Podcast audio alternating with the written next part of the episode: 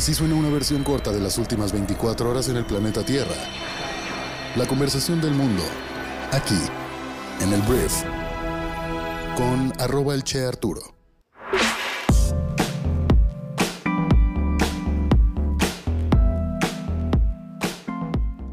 Hola, muy buenos días, bienvenidos a esto que es el brief para este jueves 5 de agosto. Yo soy Arturo Salazar, tu anfitrión y uno de los fundadores de Briefy y te doy la bienvenida al programa para el día de hoy. En este programa vas a poder escuchar las noticias que debes conocer en el día de hoy en unos cuantos minutos. Entonces, gracias por darte la vuelta, gracias por escucharnos, gracias por formar parte de nuestra comunidad y vamos a comenzar con esto que es el brief.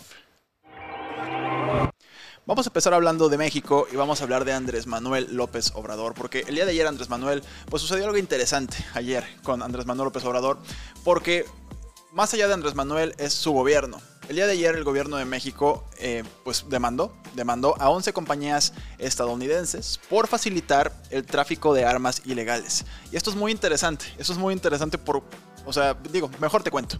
México quiere llevar a juicio a más de una decena de fabricantes y distribuidores de armamentos.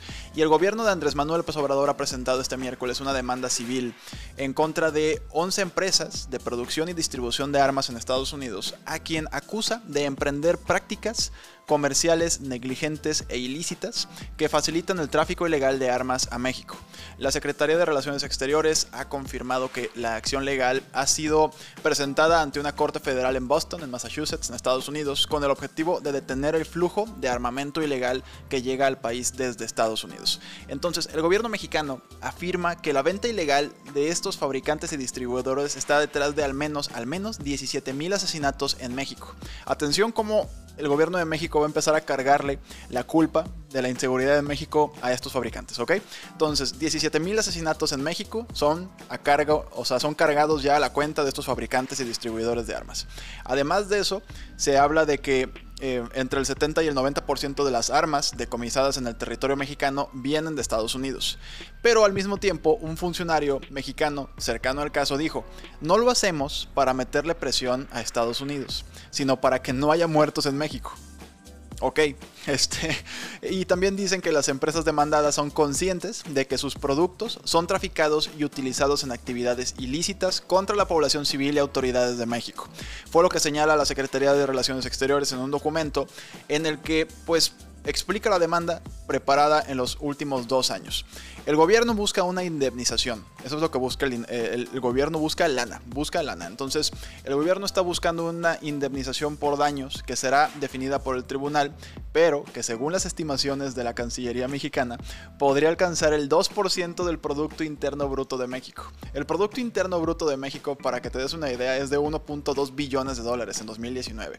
Entonces, es una lana exigente porque la exigencia se basa no solamente en la violación letal por el flujo de armas ilegales, sino también por las afectaciones económicas, como pues toda la sangre eh, derramada, la sangría también de recursos públicos para sostener la guerra en contra de los grupos criminales, así como las pérdidas a industrias como el turismo. Entonces, aquí lo que está intentando hacer el gobierno es decirle a estas empresas fabricantes de armas, oigan, pues páguenme toda la guerra contra el narco, casi casi, ¿no? O sea, páguenme todo lo que nos hemos gastado en combatir esto que ustedes provocan porque 17 mil asesinatos en México son también su culpa. Entonces, muy rara la demanda al final, los, litigantes mexicanos sí esperan un proceso largo, de mucho tiempo, y el primer reto para el gobierno mexicano será demostrar ante la Corte que tiene derecho a demandar a los fabricantes de armas como afectado directo. El segundo reto será eh, pues superar el blindaje político y legal que tiene la industria armamentista en Estados Unidos, si no pueden ni sus propios políticos con estos señores.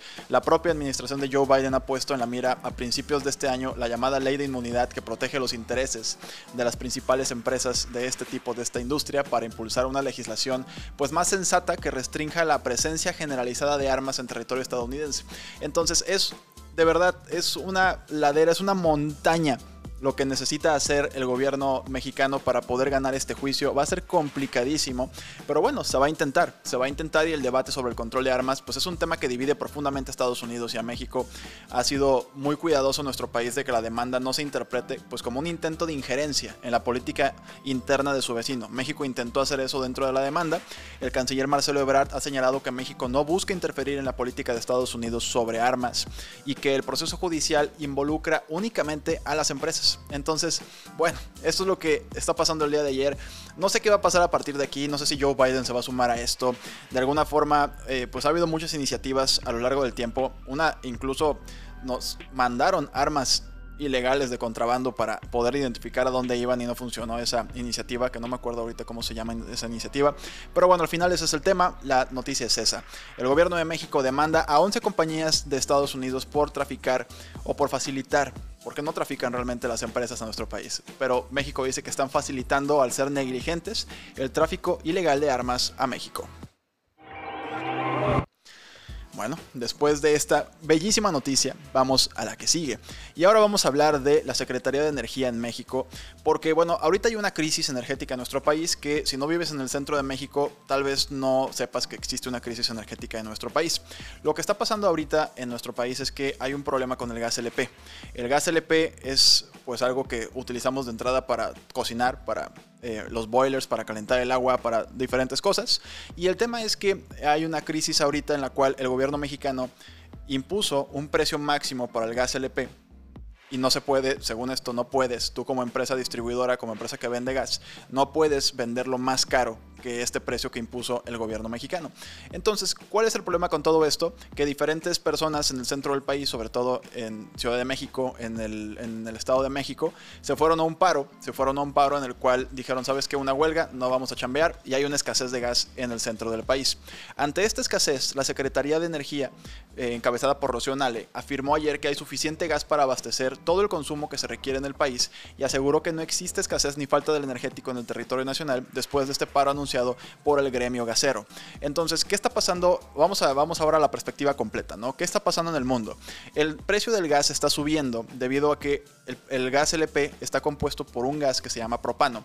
Y este gas está encarecido, ha, venido encareciéndose, según esto, por la demanda que volvió a, a los niveles normales después de que se termina un poquito la pandemia y aumenta la demanda y aumentan ciertas actividades, entonces el gas LP termina subiendo. Y lo que está sucediendo es que el gobierno mexicano al imponer un precio máximo está pues afectando la libre competencia en nuestro país. Ahorita ya estoy sonando como Coparmex, ¿no? O sea, defendiendo, la, la, defendiendo el capitalismo, pero la realidad es esa. O sea, si tú determinas un precio máximo y el precio sube, eliminas la, la ganancia de las personas que venden este gas.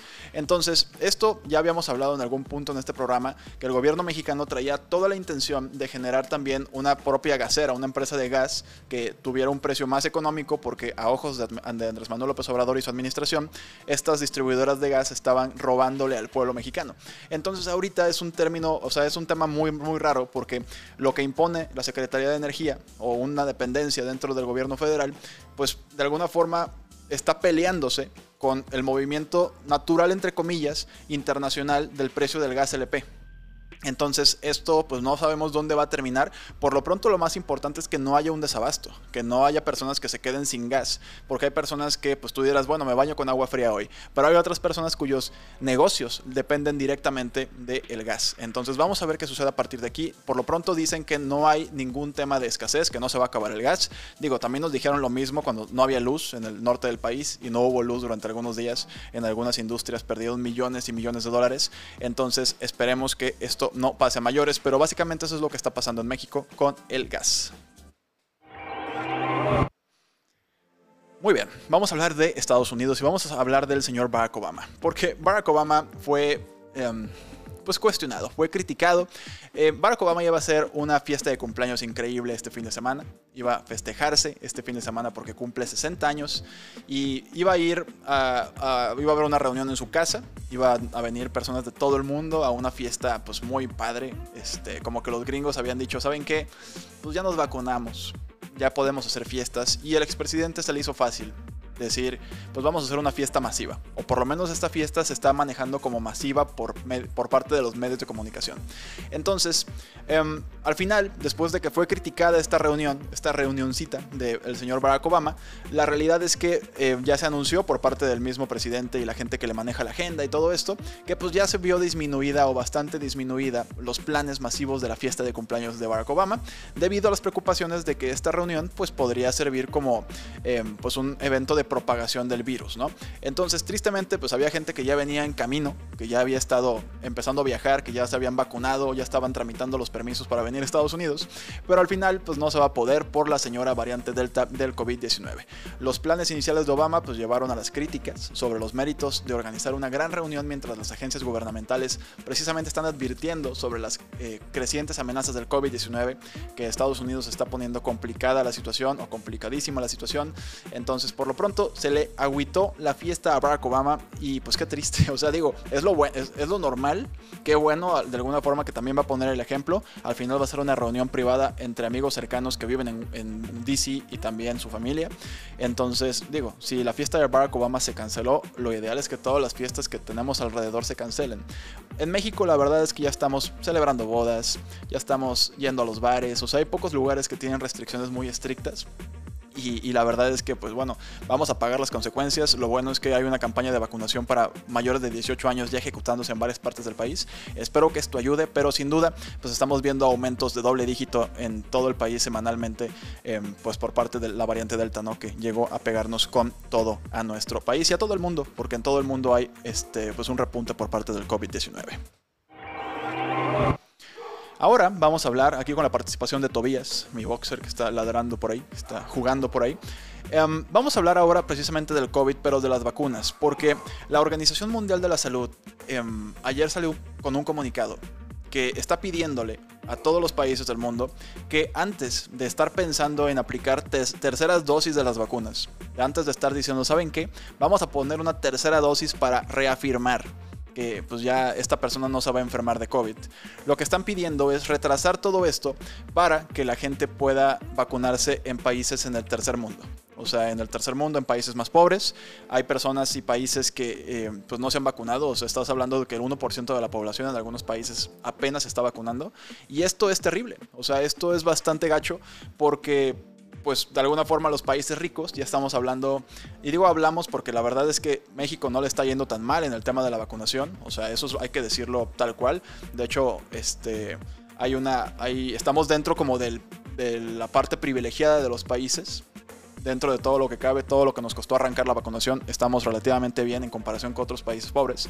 Entonces, eh, la OMS lo que dice es retrasen su vacunación retrasen su vacunación hasta que pues, los países más pobres puedan tener al menos hasta el 10% de su personal, digo de su personal, no de su población vacunada. Entonces, hasta ahí, hasta ahí ya países ricos ahora sí pónganse la tercera vacuna para protegerse aún más de la vacuna, digo del COVID-19. Entonces, eso es lo que está pasando con la OMS, eso fue lo que pidió y pues ya, esa es toda la noticia y vamos al tema que sigue que es el Papa Francisco, el Papa Francisco. Hablemos del Papa, porque mira, Francisco hace algún tiempo, hace un mes, salió con que lo iban a operar, le iban a operar el colon.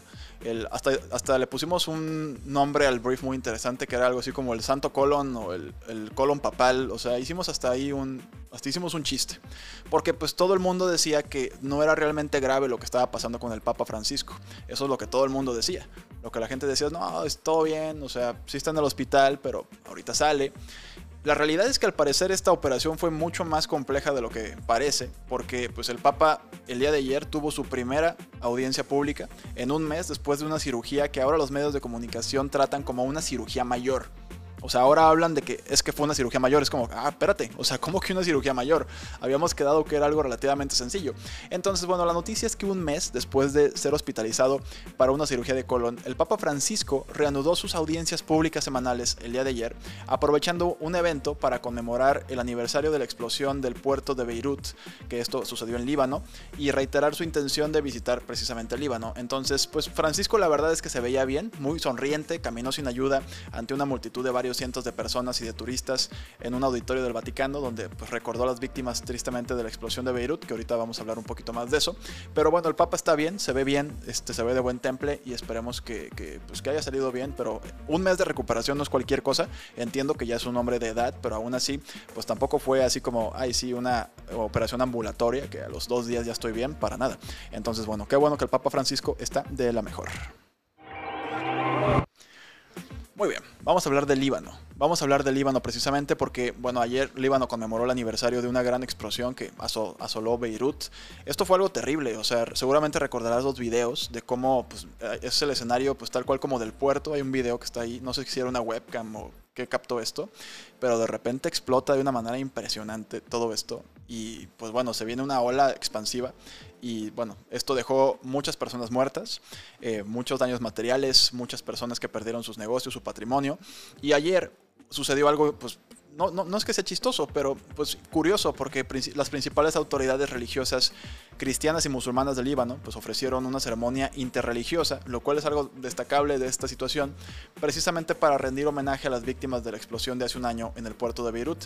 Entonces esta, esta tragedia son 200 personas muertas las que dejó y pues la ciudad quedó parcialmente en ruinas. La verdad es que todavía tuve escombros y escombros y escombros en esta zona de la ciudad. Entonces bueno, ayer hubo una conmemoración de aniversario de esta gran explosión y pues listo, eso fue lo que sucedió en Líbano.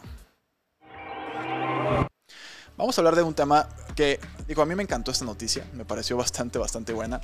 Mattel es un productor de juguetes, seguramente tú en tu vida has tenido un juguete de Mattel, la verdad es que son bastante, bastante normales. Em, Mattel lanzó una Barbie que interpreta o personifica a la señora em, Dame Sarah Gilbert. Y bueno, te preguntarás, ¿quién es Dame Sarah Gilbert? Esta mujer es la diseñadora de la vacuna, por así decirlo, en contra del COVID-19 por parte del laboratorio de, Oxford o de la Universidad de Oxford. Entonces, Mattel está lanzando una serie de muñecas que honran a las mujeres que trabajan en la ciencia, en la tecnología, en las ingenierías, en las matemáticas. Y bueno, le tocó a esta Dame Sarah Gilbert ser, pues ahora sí que la modelo para tener su propia Barbie. Dame Sarah dijo que encontró la creación muy extraña en un principio, pero que esperaba que esto inspirara a los niños, a las niñas, a que pudieran pues estudiar algo distinto. Y si te fijas, pues bueno, yo cuando era niño, la verdad es que Barbie era enfermera, era aeromosa, era pues, guía, como en Toy Story, Barbie guía, la verdad es que no tocaban eh, profesiones que hoy en día se están impulsando más y que ya diferentes empresas se han subido a una tendencia de, oye, equidad de la mujer, equidad de género, equidad salarial, este, una, serie de, una serie de movimientos que pues da, gusto ver que las empresas de este tipo ya están pues impulsando también este tipo de ideologías a través de algo tan sencillo como un juguete, ¿no? O sea, un juguete que pues al final una niña va a jugar con él y pues en ese momento esa niña va a jugar a que es una diseñadora de vacunas, una científica. Entonces, creo que es una gran noticia por parte de Mattel que se suma a ese tipo de iniciativas o que diseñen ese tipo de iniciativas. Y entonces vamos a ver qué tal le va a esta Barbie. Ok, hoy se me subió un poquito el volumen ahí, una disculpa. Em, vamos a hablar de TikTok, porque TikTok, la red social china que pues llegó a romperla, la verdad es que la rompió muchísimo, le va súper bien, tiene toda la generación Z allá arriba. Em, el día de ayer anunció, bueno, ni siquiera anunció, nada más la sacó. Ya tiene historias, al estilo de Snapchat o Instagram, ya TikTok ya tiene historias también, implementaron su propia función y pues básicamente es el mismo modo de las otras redes sociales. Es lo mismo. Puedes publicar una historia simplemente pues accediendo al menú que aparece al desplazar el dedo después desde el borde izquierdo, perdón, de la pantalla hacia el centro y pues estará disponible para tus seguidores ese contenido que suba durante 24 horas. Si te suena familiar es porque es lo mismo, es lo mismito, es lo mismo que una historia en Instagram o un Snapchat. Entonces le puedes poner stickers, texto, música, o sea, es lo mismo. Hay que recordar también, porque hay que recordarlo, que no hace mucho este Instagram sacó Reels, ¿no? Que es básicamente un fusil, una copia de lo que es TikTok. Entonces, no sé si esto ya es como un juego psicológico de te voy a joder, entonces te voy a hacer lo mismo, te voy a copiar para que te asustes. Este, no sé qué tipo de movimiento es este. Me imagino que las historias pues le van a funcionar a TikTok espero por ellos, pues no sé qué va a pasar aquí, pero bueno, al final ya todo esto es una copiadera, ya solamente falta que TikTok también copie a Clubhouse y a Zoom y no sé qué más. Pero bueno, por lo pronto, ahora incluso TikTok ya tiene historias al estilo de Instagram y Snapchat. Y vamos a ir al tema eh, rompehielos del día que a mí se me, me voló la cabeza esta noticia. O sea, la verdad es que nunca había visto yo algo así. Lo que sucede es que hay una startup que está desarrollando un avión que tiene tres, tres alas. Tres alas. Lo cual es completamente extraño para mí. O sea, yo lo veo y, ahorita incluso te lo puedo mostrar. tiene tres alas y es muy raro de ver. El tema es que con el objeto de revolucionar el transporte aéreo, ese es, el objetivo. La startup con sede en Alabama, en Estados Unidos, se llama SE Aeronautics. Presentó su SI 200, SE 200, perdón, como que hablé en español y en inglés. Entonces, este es un nuevo diseño de avión de fuselaje ancho con una configuración de tres alas y que puede volar más de 17.000 kilómetros sin reabastecer combustible y con una huella de carbono un 80% menor que los aviones tradicionales. Es una locura, o sea, yo lo vi, estaba rarísimo, o sea, muy padre, o sea, el diseño es muy lindo. A los que me están viendo ahorita eh, por el streaming de YouTube te los voy a mostrar. Pero, pero bueno, eso es lo que está sucediendo. Un avión de tres alas, un 70% menos de consumo, promete revolucionar los vuelos comerciales. Una huella de carbono un 80% menor. Entonces no sabemos si esto se va a normalizar tal vez, pero por lo pronto es, ese es el tema de la semana. Digo, el tema rompehielos del día y ya puedes decir que pues habrá aviones al parecer de tres alas que van a ser más eficientes. Y a mí lo que no se me, o sea, a mí lo que no me cabe en la cabeza de esta noticia es, o sea, tuvo que hacerlo una startup en Alabama. ¿Cómo demonios no se le había ocurrido a Boeing o, a Airbus, los grandes fabricantes de aviones del mundo, ponerle tres alas a un avión para lograr este rendimiento? No lo entiendo, pero pues esperemos que pronto tengamos más innovación de este tipo, más este, tecnología de este tipo que al final le conviene a nuestro planeta por el tema de la huella de carbono. Muy bien, esta fue la conversación del mundo. Esta fue la conversación del mundo para este jueves. Espero que te haya gustado y que te genere mucho valor para que tengas conversaciones valiosas durante todo tu día. Y bueno, gracias por compartir y escuchar este programa. Te recomiendo mucho que vayas a suscribirte a Briefy para que conozcas más contenido que generamos, más podcasts, más lecturas, más libros resumidos que tienes que pues, disponible ahí en nuestra plataforma. En briefy.com puedes saberlo todo acerca de esto. Pero por lo pronto te agradezco que hayas estado aquí y nos escuchamos el día de mañana en la siguiente edición de esto que es el Brief. Yo soy Arturo. Adiós.